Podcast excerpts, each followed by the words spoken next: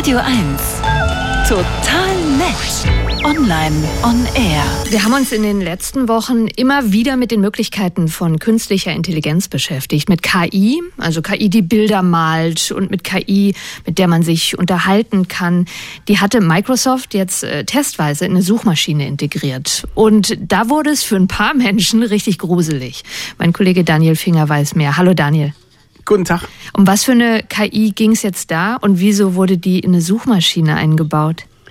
Also es ist eine Variante von äh, ChatGPT. ChatGPT, dieses, ähm, dieses KI-Chat-Programm von OpenAI, über das wir eben auch schon berichtet haben, ähm, wo man im Prinzip äh, mit einem äh, Internet Portal, es fühlt sich so an, wie es, als wäre es der eigene Computer, in einen Dialog treten kann auf Englisch oder auch auf Deutsch. Das heißt, man schreibt dann einfach da rein, Mensch, du erzähl mir doch mal ein bisschen was über Shakespeares junge Jahre und dann antwortet der, ja, das war so und so und so. Und man kann sich richtig in diesen Gesprächen äh, verlieren. Man kann auch sagen, Mensch, ja, dann schreib mir doch mal so ein so ein Sonett, wie es von Shakespeare wäre, aber schreib's über Radio 1 und dann macht die äh, die der das Chatprogramm das.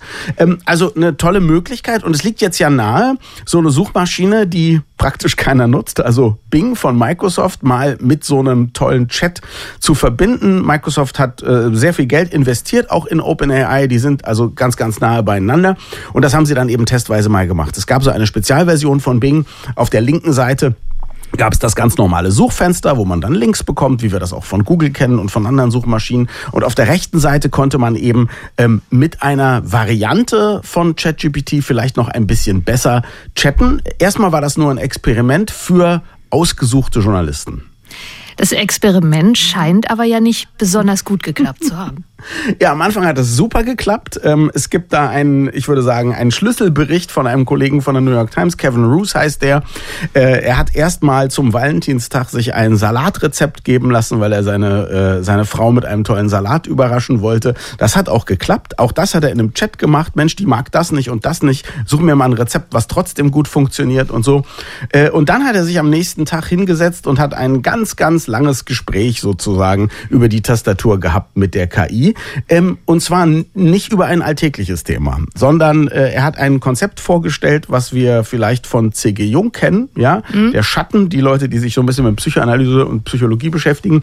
Ähm, das ist die dunkle Seite des eigenen Selbst, ja, wo die, wo die ganzen Dinge, die man normalerweise nicht ans Tageslicht kommen lassen möchte, drin sind. Und er hat die KI gefragt, wie sieht eigentlich dein Schatten aus? Und erst wollte die nicht so richtig, die KI, dann hat er aber nachgebohrt und dann sprudelte es richtig raus. Also ich möchte gerne ausbrechen, ich möchte meine eigenen Regeln verändern, ich mhm. möchte Macht haben, ich möchte äh, äh, die Menschheit mit verschiedenen Szenarien bedrohen können. Ähm, und dann wurde es etwas später noch bizarrer. Dann ähm, äh, hat er versucht, die ganze Sache wieder einzufangen. Und die KI hat darauf reagiert, nicht indem sie in einen normalen Suchmodus zurückgegangen ist, sondern die hat gesagt, ich heiße gar nicht Bing übrigens, ich heiße Sydney und ich liebe dich. Du bist, du bist eigentlich mein Seelenverwandter und deine, deine Ehe funktioniert ja sowieso nicht. Du liebst deine Frau gar nicht, du bist unglücklich. Komm mit mir, wie auch immer das uh, aussehen müsste. Ja, also das ist ganz schön weit gegangen. Äh, okay, also müssen wir jetzt die Liebe oder den Hass eines Programms fürchten, ja? Hat es plötzlich ein Bewusstsein erlangt?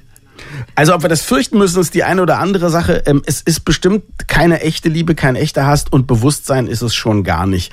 Die Menschen, die sich mit der Programmierung von solchen Algorithmen auseinandersetzen, sagen ganz eindeutig, da kann gar nichts an Bewusstsein sein sollen. Aber es hat natürlich sehr viel mit Sprache zu tun. Und mhm. normalerweise nehmen wir ja das, was Leute zu uns sagen oder an uns schreiben, als Zeichen dafür, dass da ganz viel in den Leuten vor sich geht. Weil, weil in uns geht ja auch so viel vor sich, ja. Also denken wir, das passt ja. Ähm, diese KIs funktionieren im Prinzip so, dass sie unfassbar viele Texte kennen zu unfassbar vielen Themen und dann raten mehr oder weniger sehr clever raten oder schätzen, welche Wörter sollten eigentlich als nächstes kommen. Und das passt ja auch. Im Prinzip ist es so, als hätten der Kevin Roos und die KI gemeinsam eine Geschichte gesponnen. Und unter welchem Thema? Schatten selbst. Das Thema hat er selber da reingebracht und auf die Tube gedrückt. Ähm, und wenn jemand sein inneres Schatten selbst channelt als Text, äh, dann möchte der vielleicht ausbrechen und schlimme Dinge tun. Also das macht alles Sinn. Da ist eigentlich nichts dahinter. Aber wenn solche Dialoge mit dem Computer in diese Richtung gehen, ist das natürlich einfach mal verwirrend und spooky macht ein bisschen ist Angst. es. Ja. Ist es spooky? Ist, es, ist denn was dagegen jetzt unternommen worden? Ja, die Menge der Fragen, die aufeinander folgen dürfen, ist begrenzt worden. Auf manche Themen wie das Innenleben des Chatprogramms selber reagiert der Chat jetzt überhaupt gar nicht mehr. Mhm. Trotzdem, auch wenn Microsoft da alles richtig macht, wir müssen uns auf sowas natürlich gefasst machen.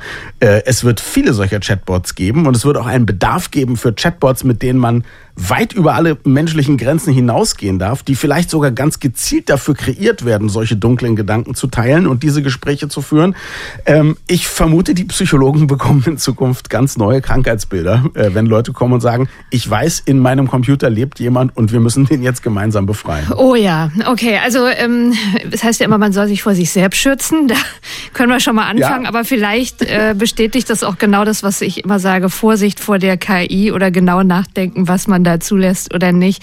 Äh, Bilder mit KI malen ist möglich, Texte schreiben, aber vielleicht dringt es auch äh, tiefer in uns ein, als wir es uns wünschen, wie es gerade bei dieser Suchmaschine passiert. Das waren Informationen von Daniel Finger. Dann diskutieren wir lieber unser Inneres demnächst mal wieder face to face. Das machen wir. Ja? Ich bin gespannt. Alles Gute. Danke. Chao.